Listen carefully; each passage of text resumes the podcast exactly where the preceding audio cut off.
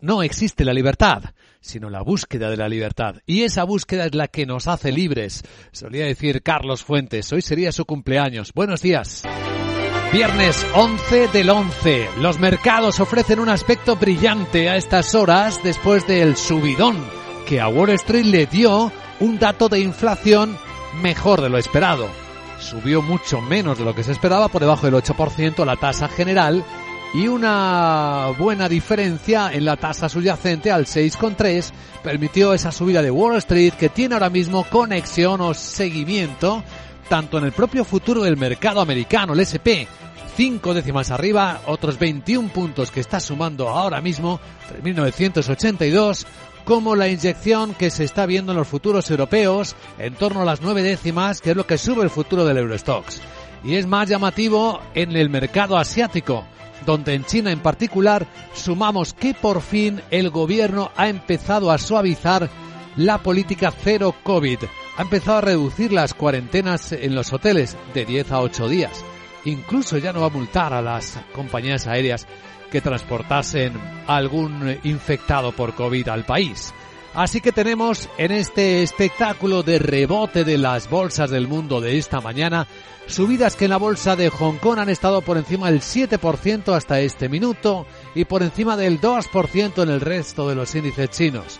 Subidas que se acercan al 3% en la bolsa de Tokio, país en el que algunas de las grandes empresas van a poner en marcha la construcción de su propia fábrica de chips, amén de los resultados que van publicando las tecnológicas y que de momento no están defraudando demasiado.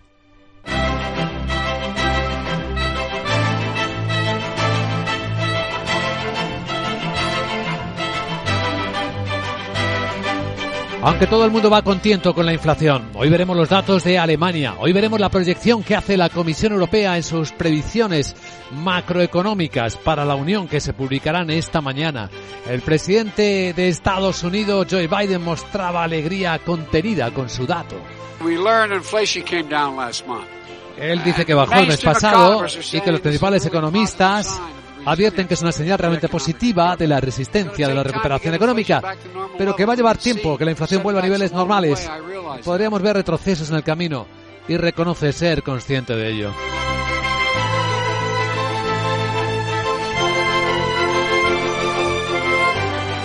Esa alegría por esta moderación de las subidas de inflación no esconde la preocupación por lo que está ocurriendo en el mundo cripto y que venimos relatando durante la semana.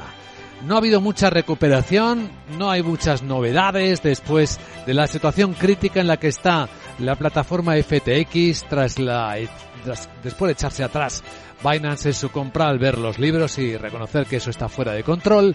El portavoz de la Casa Blanca, la portavoz Karine Jean-Pierre incluso hizo un comentario a esta situación crítica. Y reconocía que las criptomonedas corren el riesgo de perjudicar a los, a los ciudadanos de a pie. Uh, Así que esto es algo que claramente vamos a monitorizar, que vemos como un tema importante. Las noticias más recientes subrayan aún más estas preocupaciones, ponen de manifiesto por qué uh, es necesaria una regulación prudente de las criptomonedas. La Casa Blanca, junto con las agencias pertinentes, va a seguir de cerca esta situación. Mientras que en España, en el lado económico, la inquietud crece en el sector financiero después de que anoche en la televisión, en la sexta, el presidente del gobierno Pedro Sánchez sugiriera que el impuesto especial a la banca, lo mismo no es temporal. En principio es temporal.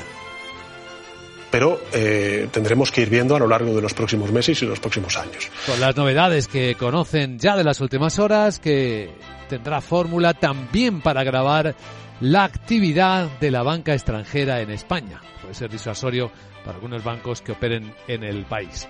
Bueno, tenemos esto y la amenaza del paro de los transportistas que sigue ahí tras la reunión de la plataforma de defensa del sector del transporte, esta plataforma minoritaria que lo convocó y que lo mantiene según su presidente Manuel Hernández tras hablar con el gobierno. Ahora falta la contestación de si finalmente están dispuestos a, a que antes del domingo a las 12 de la noche pues haya un documento que diera lugar con unos compromisos serios y firmados de lo más necesario y lo más relevante para poder bueno, pues llegar a tomar otra decisión distinta a la que ahora mismo está tomada. Hoy en Capital Radio seguiremos los precios de todo, de la energía también. Es una semana de subidas generalizadas. Hoy además el precio del petróleo está encareciéndose más del 2%, así que en los repostajes de las gasolineras el fin de semana lo vamos a notar. Hoy va a estar con nosotros, es nuestro invitado capital, el presidente del Foro Nuclear, Ignacio Araluce, para examinar la escena desde su perspectiva. Saben ustedes que cerca de la quinta parte de la energía en España es nuclear, está producida por centrales nucleares. ¿Qué pasaría si no estuvieran? Porque van a dejar de estar en el año 2035. A las 8 y 10, 7 y 10 en Canarias estará con nosotros. Antes vamos a seguir situando claves de la actualidad que incluyen no solo las noticias de las historias de las empresas o la situación de los mercados, incluimos, por cierto, entre ellas el, el descanso en la fortaleza del dólar que ha dado a las monedas de todo el mundo y que le ha permitido al euro no solo recuperar la paridad en las últimas horas, sino volver a ponerse por encima. En las pantallas de XTV un euro se cambia por 1,0215 dólares. Por cierto, que la onza de oro también ha subido a 1.760 dólares. Capital, la Bolsa y la Vida, con Luis Vicente Muñoz. En las pantallas de CMC Markets vemos cómo la situación ha cambiado completamente de tono. Después de las elecciones de mitad de mandato, el dato de inflación mejor de lo esperado en Estados Unidos ha producido un montón de efectos. El primero de ellos, la bajada de la volatilidad de nuevo. Aunque bueno, ahora viene rebotando porque el bajón de ayer fue impresionante. Está en 26,12 el índice del miedo, que es un nivel de aparente tranquilidad, o tranquilidad aparente. Los futuros de las bolsas europeas vienen subiendo. El CFD de Alemania, tres décimas, moderadamente, es cierto. El del Eurostox, nueve décimas, mucho más animado y el futuro del mercado americano apunta a que todavía la bolsa puede ir más arriba después del subidón de Wall Street que en un instante comentamos. Ahora mismo seis décimas sube el futuro del euro, del SP, son 26 puntos, está en 3.986. Fíjense que cerca de los 4.000 de nuevo.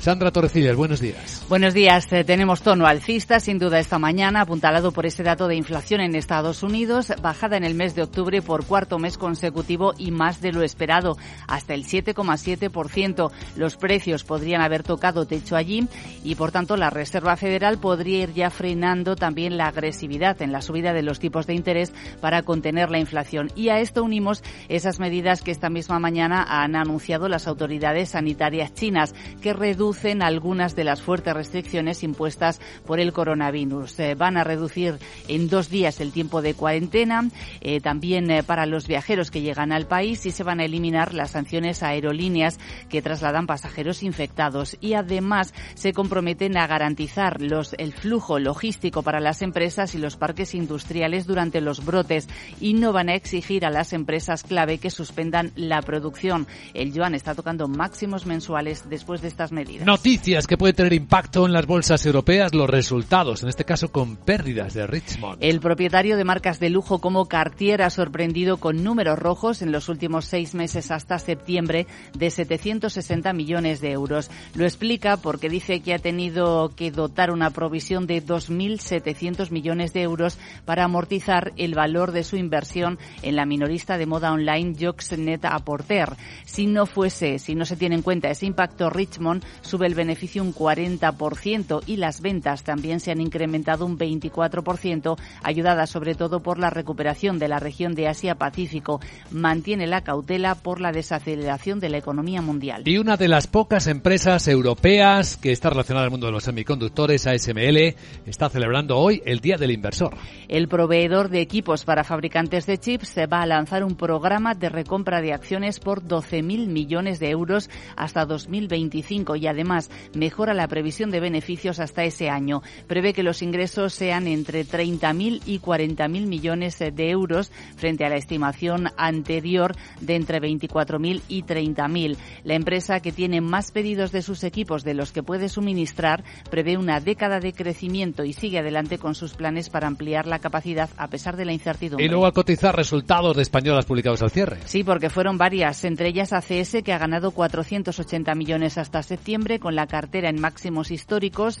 Merlin ha duplicado beneficio neto y ha aprobado un dividendo de 0,20 euros. El grupo San José ha ganado un 11% más hasta septiembre y, sin embargo, eh, Talgo eh, ha reducido el beneficio un 56% por la subida de precios y problemas de suministro. También CAF ha logrado un beneficio de 34 millones de euros, que es una caída de un 41%. A continuación, las claves del subidón Wall Street.